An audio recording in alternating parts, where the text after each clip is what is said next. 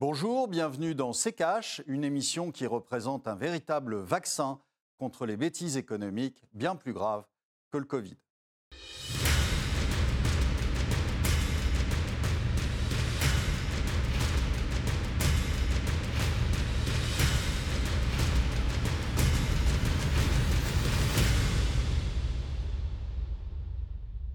Bonjour Estelle. Bonjour Olivier, bonjour à tous, bienvenue dans ce nouvel épisode de Cash. L'affaire était censée être pliée. En juillet dernier, après de longues négociations, les 27 pays de l'Union européenne avaient fini par accorder leur violon sur le plan de relance destiné à soutenir les économies des pays européens mises à mal par la crise sanitaire. C'était sans compter sur la Hongrie qui est venue chambouler les plans de Bruxelles, suivi par la Pologne et la Slovénie. Pourquoi le pays a-t-il mis son veto sur ce plan de relance? Après la crise sanitaire Va-t-on assister à une crise diplomatique? Comment l'UE peut-elle sortir de cette impasse? On va en parler dans cette émission avec vous, Olivier. Et puis en deuxième partie, nous serons avec Sylvie Matelli, économiste et directrice adjointe de l'IRIS, l'Institut de Relations internationales et stratégiques. Que s'est-il passé entre juillet dernier et la mi-novembre pour que la Hongrie, puis la Pologne, tous deux soutenus par la Slovénie, décident d'apposer leur veto au plan de relance de l'Union européenne? Élément de réponse avec le tiroir cash d'Antoine Vassas. Sur le papier, il était bien ficelé ce plan de relance européen. 750 milliards d'euros pour lutter contre la crise provoquée par le Covid, une sacrée somme à la hauteur des dommages causés, une Union européenne forte qui répond présent face à ce qui est sans doute l'un des plus grands défis de son histoire récente. Sauf que bah, ça a coincé. La Hongrie et la Pologne ont posé leur veto, soutenus ensuite par la Slovénie, et ont donc enrayé toute la belle machine européenne qui, après une crise sanitaire, une crise financière, goûte maintenant à la crise diplomatique. Miam en fait, les pays s'opposent à une petite clause en bas du contrat, toute petite, le respect obligatoire de l'état de droit. Qu'est-ce donc, me direz-vous? Eh bien, on ne sait pas trop, mais en fait, sur le papier, ce seraient des règles qui pourraient sembler basiques comme un processus d'adoption des lois transparentes, des tribunaux indépendants et impartiaux, la séparation des pouvoirs ou la liberté de la presse. Si un manquement à l'état de droit est observé par le Conseil de l'Union européenne, formé par les États membres, l'attribution des fonds européens pourrait être suspendue. La Pologne et surtout la Hongrie qui ont notamment des politiques plus fermes sur l'immigration par exemple, craignent donc de se retrouver punis, qu'on leur retire les fonds européens ou qu'ils perdent leur souveraineté, leur liberté d'agir comme ils le souhaitent dans leur pays. Du côté Europe, on dit que ce principe est avant tout là pour contrôler l'utilisation de ces fonds financés par le contribuable européen. L'UE a en tout cas déjà annoncé qu'il allait essayer de contourner ses vétos et ainsi pouvoir se passer de l'accord de la Pologne et de la Hongrie. Olivier, après la crise sanitaire, la crise économique, voici venu euh, le temps de la crise diplomatique bah, C'est sympa ce petit club là représenté par, euh, par l'Europe euh, où en effet, comme dans les contrats d'assurance, vous savez, on met en dernière ligne, en tout petit, une petite clause hein, qui permet soit de, de, priver de souveraineté ces pays-là, soit de, leur, de, leur, de les priver de sous. Donc euh, évidemment que euh, ces pays-là euh, dans les brancards. Il n'y avait qu'à pas mettre cette phrase. D'autant plus que, si vous voulez, c'est donc l'Europe qui va, le petit club, qui va juger de ce que l'état de droit est respecté dans ces pays-là ou pas. Mais l'état de droit est-il respecté en France, par exemple? Donc on peut se poser la question. Euh, donc euh, moi, je, trouve qu'ils euh, ont raison de le faire. Et en plus, je vais vous dire, je suis ravi qu'ils le fassent hein, pour la bonne et simple raison que je vous rappelle que ce plan de relance était une aberration. C'est-à-dire que nous payons 100 milliards pour en récupérer 40. Que je sache, ça fait toujours moins 60. Donc ça n'est pas dans le, ça n'aide pas la France euh, et c'est en aucun cas un bon calcul pour nous. Donc euh, que les Hongrois et les Polonais continuent, nous n'en serons que mieux. Merci Olivier. On passe tout de suite à la deuxième partie de cette émission. Et cette semaine, nous sommes en liaison avec Sylvie Matelli. Bonjour, vous êtes économiste, directrice adjointe de l'ERIS, l'Institut de Relations internationales et stratégiques. Bienvenue dans ces caches. Bonjour. Alors, euh, Sylvie Matelli, on l'a vu, hein, notamment euh, dans la première partie, dans le tiroir cash, la Hongrie et la Pologne euh, souhaitent l'abandon d'un nouveau mécanisme qui conditionne donc, le versement des fonds au respect de l'état de droit. En résumé, Budapest craint d'être sanctionné pour sa politique anti-immigration et Varsovie y voit, je cite, un combat idéologique contre ses valeurs. De l'autre côté, on a Ursula von der Leyen qui a qualifié ces deux vétos d'irresponsables et qui a dénoncé les mensonges de la Hongrie. Alors concrètement, Sylvie Matelli, ce mécanisme permet-il, oui ou non, à l'UE de s'ingérer euh, sur des questions euh, de société ou de santé, par exemple? En d'autres termes, est-ce qu'il menace la souveraineté de ces pays?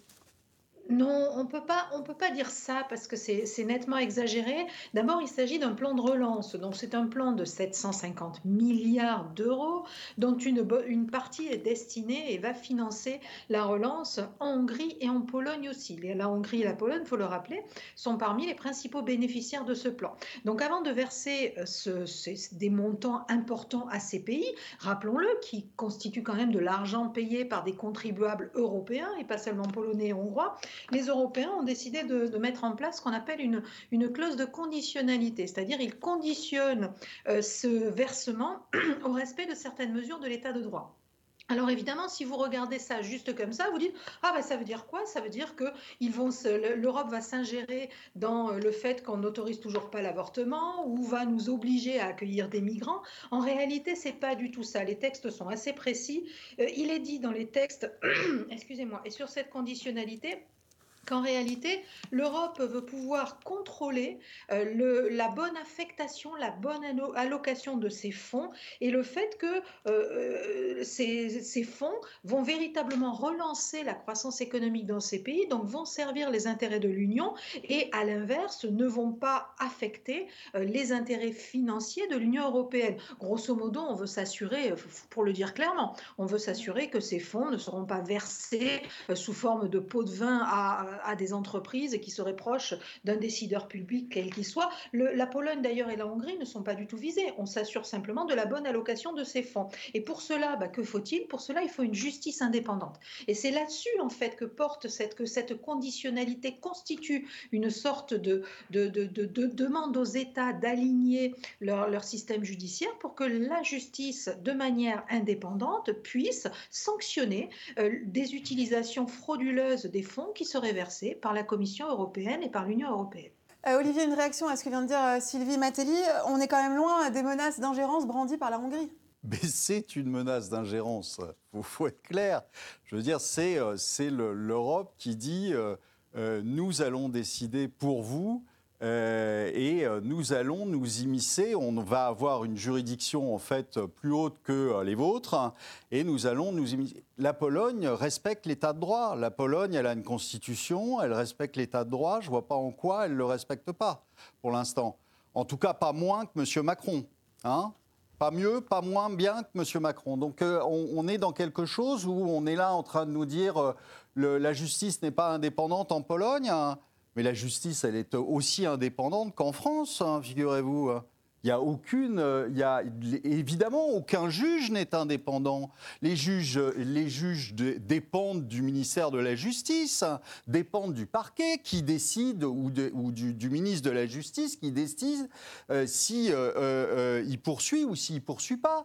Enfin, qu'est-ce que ça veut dire? C'est juste, c'est juste simplement parce que depuis un, moment, la partie euh, on va dire, progressiste de l'Europe, M. Macron en tête, n'a pas envie qu'on lui résiste, n'a pas envie qu'on fasse ce qu'il n'a pas décidé. Donc, si l'Europe décide de faire rentrer, comme Mme Merkel l'a fait, un million de migrants, il n'y a aucun souci, la Pologne doit suivre. Non, c'est des pays qui sont que je sache encore souverains et qui n'ont pas envie, donc qui disent non. Euh, et, pour qu'ils disent non, alors que c'est les principaux, comme vous l'avez dit, bénéficiaires de ce plan de relance, ça veut bien dire qu'il y a un vrai souci. Parce que sinon, ils ne le feraient pas. Ils ont tout intérêt à accepter, à fermer les yeux. Et si c'était aussi anodin que vous le dites à l'instant, eh bien, croyez-moi que la Pologne et la Hongrie seraient ravis d'être les premiers à le signer, vu ce qu'ils vont toucher. Sylvie Matéli, une réaction peut-être à ce que vous venez d'entendre?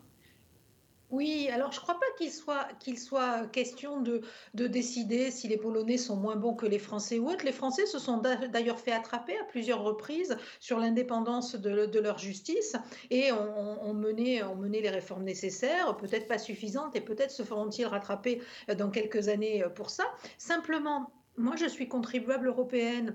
Je trouve formidable qu'il y ait une solidarité qui se mette en place au niveau européen et qu'on aille aider les pays qui sont le plus en difficulté et qui subissent le plus la crise. En plus, ce n'est pas juste une question de solidarité, c'est aussi une question de reprise économique. Et comme tous nos destins et toutes nos économies sont liées, on y a tous intérêt à ce que l'économie européenne reparte très rapidement. Simplement, en tant que contribuable français et donc européen, je serais quand même un petit peu gêné aux entournures si j'apprenais que les milliards qui ont été versés à un certain nombre de pays, à un certain nombre pour relancer l'économie sont allés dans la poche de copains des décideurs dans ces États et dans ces pays. Euh, c'est pas c'est pas quelque chose qui est politiquement, c'est quelque chose qui n'est pas soutenable. Et je trouve que l'Union européenne est dans son rôle que de surveiller, de vérifier ce qui se passe dans ces pays et si les fonds qui vont être alloués pour la relance seront effectivement alloués aux citoyens, aux consommateurs, aux entreprises et pas juste à des copains, des dirigeants en place. Quant aux dirigeants eux-mêmes, ils sont anti-européens de, longue date, c'est bien connu, et donc ils sont dans une posture aussi. Ils ne sont pas là pour applaudir et dire c'est formidable. De toute façon, euh, je, pense qu'ils vont très rapidement céder sur ces points-là parce qu'ils ont besoin de cet argent et ils ont, ils ont besoin de cet argent pour relancer leur économie. Aujourd'hui, il n'y a pas une urgence absolue puisqu'on est encore dans cette pandémie du Covid et qu'on lutte encore contre l'urgence, mais dans quelques semaines, voire dans quelques mois, je doute que euh, les gouvernements polonais ou hongrois renoncent à, ces montants-là. Alors bien évidemment, ils se mettent dans une posture où ils veulent qu'on les laisse faire ce qu'on veut, mais attention, le risque existe, le risque est réel que ces fonds soient détournés euh, pour verser des pots de vin ou pour verser de l'argent à des proches des gouvernements euh, des pays concernés. Et encore une fois, c'est pas seulement la Pologne ou la Hongrie, c'est en général la clause de conditionnalité, elle s'applique à tous les pays européens participant à ce plan de relance. Mhm. Alors justement, on va jeter un œil euh, du côté euh, du montant des aides allouées à chaque pays. L'UE devrait verser 23 milliards de dollars à la Pologne entre 2021 et 2027 dans le cadre euh, du plan de relance. On est à 6 milliards hein, du côté de la Hongrie. Alors Olivier, ces pays-là peuvent-ils se passer de ces aides? Et surtout ces pays ont-ils les moyens de faire perdurer ce bras de fer indéfiniment? Ils ont les moyens de, faire perdurer le bras de fer euh, pendant un petit moment en ce qui concerne la, Pologne, très probablement. Mais euh, euh, en effet, c'est ce que je vous dis, ils en ont besoin. et les montants sont conséquents. Et c'est bien pour ça qu'il y a un réel problème et qu'ils n'ont pas envie de se faire imposer quoi que ce soit par l'Europe. Alors, notre invité nous dit qu'elle est gênée en tant que contribuable que euh, euh, les, montants soient versés euh, à des copains des, des politiques. le milliard versé à Gilead, ça vous gêne en tant que contribuable ou pas du tout par l'Europe pour les remdesivir qui a été condamné par l'OMS. Il y a quelque chose qui vous gêne ou pas? Pourtant, c'est l'Europe. Bah, hein, bah oui, bah donc moi, si vous voulez, j'ai plus peur de l'Europe que de la Pologne aujourd'hui. Donc, euh, euh, et je pense que euh, s'il y a des conflits d'intérêts, s'il y a aujourd'hui de la corruption, c'est plutôt en Europe que ça se passe, hein, dans d'autres pays que dans les pays polonais et hongrois. Donc, vous voyez, enfin, je veux dire, il faut, faut, quand même relativiser un tout petit peu les choses. Aujourd'hui, on a essayé, le, les, les, pays comme l'Allemagne et la France ont essayé de reprendre la main sur, sur la Pologne et la Hongrie, parce que la Pologne et la Hongrie euh, euh, ruent dans les brancards, et ça pas simplement depuis le plan de relance, ils ruent dans les brancards depuis un moment, et, euh, donc ça fâche monsieur, monsieur, Macron et Madame Merkel, exactement comme, souvenez-vous, quand Monsieur Salvini avait aussi rué dans les brancards, ça ça les avait fâchés sérieusement. Donc tout ce qui, de toute façon, attaque ou remet en cause le système mafieux entre Européens, eh bien, euh, fâche euh, les principaux décideurs de l'Europe. C'est normal. Jusque-là, c'est normal. Et avant de poursuivre, on va marquer une courte pause et on revient dans un instant.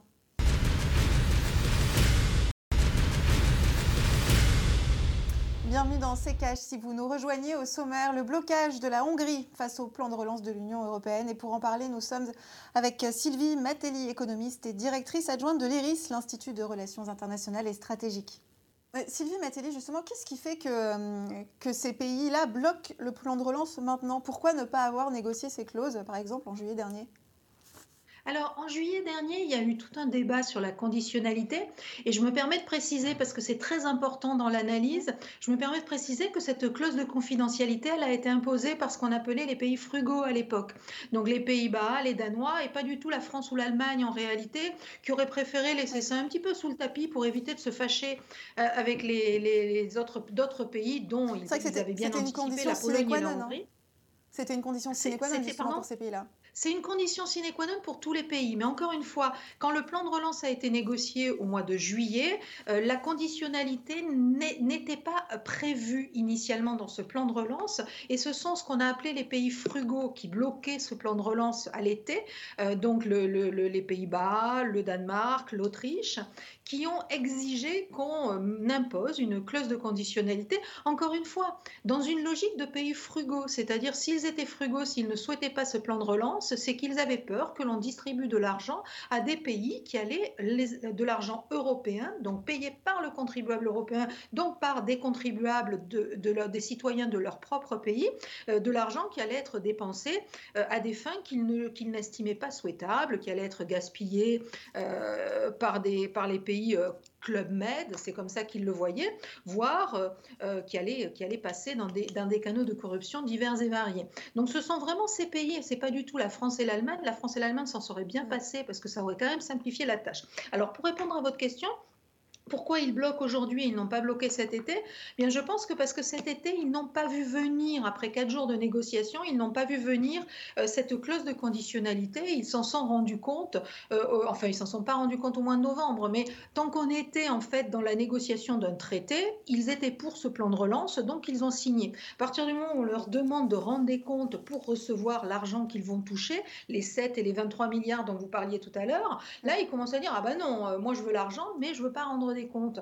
Euh, donc, et c'est pour ça que ça arrive maintenant, puisque c'est maintenant qu'on est vraiment en train de, mettre de l'huile dans les, rouages, dans la machine, pour, lancer ce plan de relance. L'idée, c'était euh, de, donner, de distribuer l'argent très rapidement en, avant la fin de l'année ou au tout début de l'année prochaine. Donc c'est à ce moment-là qu'on demande, bah, comme quand vous allez à la banque négocier un crédit, hein, on vous demande un certain nombre de, documents, de respecter un certain nombre de critères. Et c'est une fois qu'on leur demande de respecter ces critères qu'ils se mettent à et encore une fois, je veux bien préciser que la conditionnalité, elle s'applique à tous les pays et elle ne porte que sur la question de la justice qui doit être indépendante et en capacité de vérifier que l'argent est alloué euh, aux postes qui ont été négociés au niveau de l'Europe. Je le dis très clairement, la France ne renoncera ni à la relance ni à ses valeurs. Nous regarderons en dernier ressort comment avancer sans les pays qui bloquent. Ce sont euh, les mots de Clément Beaune, secrétaire d'État chargé des affaires européennes, devant euh, les sénateurs le 18 novembre dernier. Olivier, est-ce qu'il est possible de contourner euh, ces vetos et par exemple de ratifier ce plan à 25 Quand vous êtes dans un système antidémocratique comme l'Europe, oui, tout est possible. Euh, euh, ça fait, euh, ça fait depuis la crise de 2008 qu'on s'assoit allègrement sur tous les traités.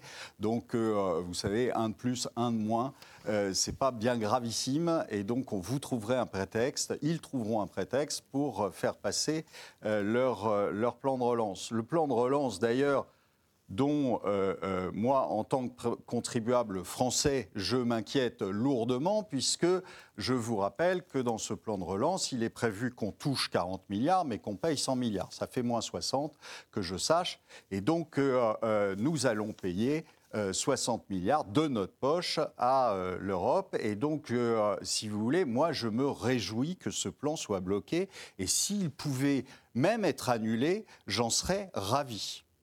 Sylvie Matelli, euh, une réaction? Mm, alors, je pense que déjà, euh, une, alternative pour les, Polonais et les Hongrois, puisqu'ils s'opposent à la conditionnalité de ce plan de relance, ça aurait été d'y renoncer et de dire au fond, nous, tant pis, on n'y participera pas, on ne touchera pas l'argent. Il n'a jamais été question de ça. Deuxièmement, ce plan de relance, je me permets de rappeler qu'il est de 750 milliards. Et que sur ces 750 milliards, il y a 500 milliards, euh, voire plus d'ailleurs. Il était question de l'intégralité, une bonne partie de ce plan de relance qui va être financé par, un, par des emprunts auprès de la Banque Centrale Européenne. Donc pour l'instant, a priori, ça ne coûtera pas aux États. Euh, la répartition qui est affichée sur la responsabilité des sommes versées, c'est une répartition qui est pour l'instant indicative euh, et on ne sait pas, on ne sait pas ce qui, va, ce, qui va, ce qui va en être dans les années qui viennent. En tout cas, la grande nouveauté de ce plan de relance, c'est qu'il y a la possibilité pour la Commission européenne de s'endetter auprès de la BCE. Donc avec une dette dans des conditions qui sont fermes et définitives. Il n'y aura pas de spread de taux, d'augmentation des taux d'intérêt, il n'y aura pas de, surenchérissement du coût de, cette dette. Et puis avec des possibilités de rembourser sur des périodes extrêmement longues, comme ça a été, comme ça a été noté. Donc ça, c'est important de le rappeler parce que ça donne quand même un, une, un souffle, un souffle d'assez long terme aux économies européennes pour pouvoir se relancer, pour pouvoir investir dans leur économie. Je crois que euh, l'absence de plan de relance conduirait quand même à d'énormissimes difficultés de la part des États qui n'auraient probablement pas les moyens de soutenir euh, l'augmentation de dette nationale que l'absence de ce, plan impliquerait. C'est d'ailleurs bien pour ça que la plupart des pays européens s'y sont ralliés cet été, y compris les pays les plus frugueux, comprenant que le risque, les risques économiques étaient bien plus importants, économiques et financiers bien plus importants avec des plans nationaux que si on prévoyait un plan de relance européen. Olivier, une dernière réaction avant de refermer ce chapitre?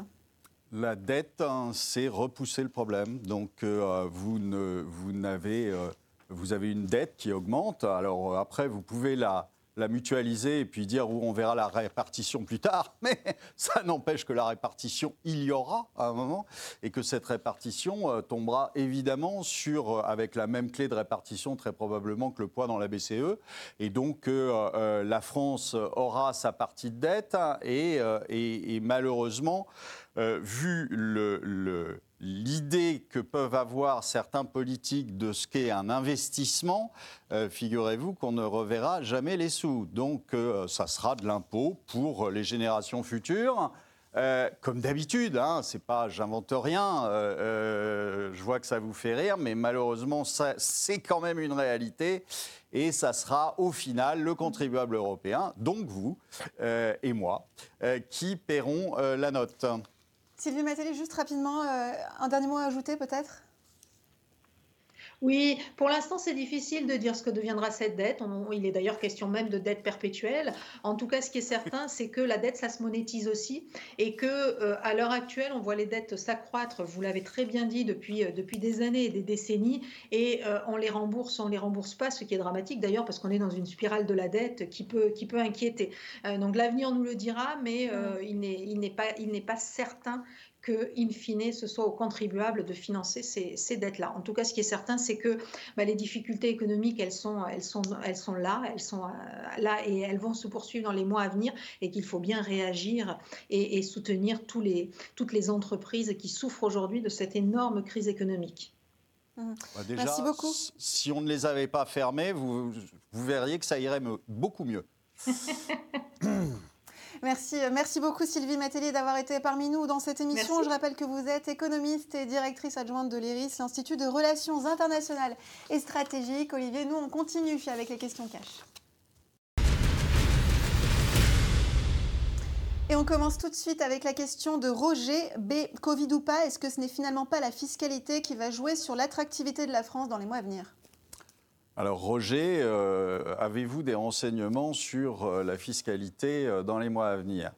Non, il est évident que de toute façon, avec tout ce qu'ont fait les États en termes de plans de soutien, de plans de relance, avec un endettement qui est juste gigantesque, il va bien falloir le payer. Et donc, euh, je vous l'ai toujours dit ici, euh, la dette, c'est de l'impôt futur. Donc, évidemment, la fiscalité ne va pas évoluer dans le bon sens dans les mois et dans les années à venir. Donc, sur ce plan-là, euh, l'attractivité de la France me paraît pas très forte. En plus, vous avez d'autres éléments qu'il faut prendre en compte. Vous avez, je suppose que vous avez tous des, euh, des, enfants ou des étudiants autour de vous. Et à quoi rêve aujourd'hui un étudiant français Aller faire ses études ailleurs? Donc ça veut dire quoi? Ça veut dire que vous avez un certain nombre de cerveaux qui s'en vont faire leurs études ailleurs et qui s'en vont travailler ailleurs. Donc ça veut dire que ça va être de moins en moins intéressant de venir en France parce que les compétences euh, vous les avez perdus, vous les avez perdus dans l'artisanat, vous les avez perdus dans l'industrie, puisqu'on a désindustrialisé la France depuis plusieurs années. Donc vous avez perdu ces, manières de faire, vous avez perdu euh, euh, quelques cerveaux qui sont partis et, dans des pays voisins, et donc je pense que la France est de moins en moins attractive. Alors la seule chose qui pouvait faire qu'elle soit attractive, c'était la fiscalité, c'était le, fait de donner des franchises à des gens qui s'installaient. Sauf qu'on voit très bien qu'à la fin de leur franchise, bah, qu'est-ce qu'ils font? Euh, Ils partent. On passe à la question de Vic99. C'est bien beau de compter sur les entreprises étrangères, mais au final, les 2 millions d'emplois qu'elles nous fournissent, on ne pourrait pas les avoir aussi en favorisant mieux les entreprises françaises, moins d'impôts, des réductions de charges patronales ou un droit du travail plus flexible euh, Sur l'énoncé de, tout ce qu'il faudrait faire, je, ne sais pas. Ce, que, ce que, je pense, c'est qu'on euh, a tout fait déjà pour que les entreprises françaises partent. Euh, euh, et c'était un ensemble de choses. Il n'y avait pas simplement la fiscalité, mais il y avait un ensemble de choses qui ont fait que beaucoup d'entreprises, euh, et dont les entreprises industrielles, sont parties à l'étranger parce qu'il y avait des coûts moins, moins importants, parce qu'il y avait une main-d'œuvre qui travaillait plus, qui, etc. Donc ils sont partis. Maintenant, si vous ne changez pas les conditions qui, les, qui les ont fait partir, vous risquez pas de les revoir revenir, euh, a priori. Donc, euh, euh, et c'est pour ça qu'on a fait des conditions exceptionnelles à des gens qui en profitaient pour venir s'installer chez nous. Mais on n'a absolument pas créé les conditions pour que les entreprises françaises qui étaient parties reviennent et qu'on réindustrialise la France. Parce que aussi, je vous ai dit, on l'a fait depuis tellement longtemps, depuis tellement longtemps, on a des entreprises qui sont parties qu'on a perdu le savoir-faire bien, bien souvent euh, dans plusieurs métiers. Donc euh, on ne le retrouvera pas comme ça. Merci beaucoup Olivier, c'est la fin de cette émission. Merci de l'avoir suivi. N'oubliez pas d'adresser toutes vos questions à Olivier sur les réseaux sociaux ou en commentaire des vidéos. On se retrouve la semaine prochaine pour un nouveau numéro. En attendant, vous pouvez retrouver toutes nos précédentes émissions sur notre site internet à l'adresse rtfrance.tv. Olivier, c'est à vous pour le mot de fin. En matière d'Europe, euh, aucun pays n'est euh, trop petit pour euh, tout bloquer.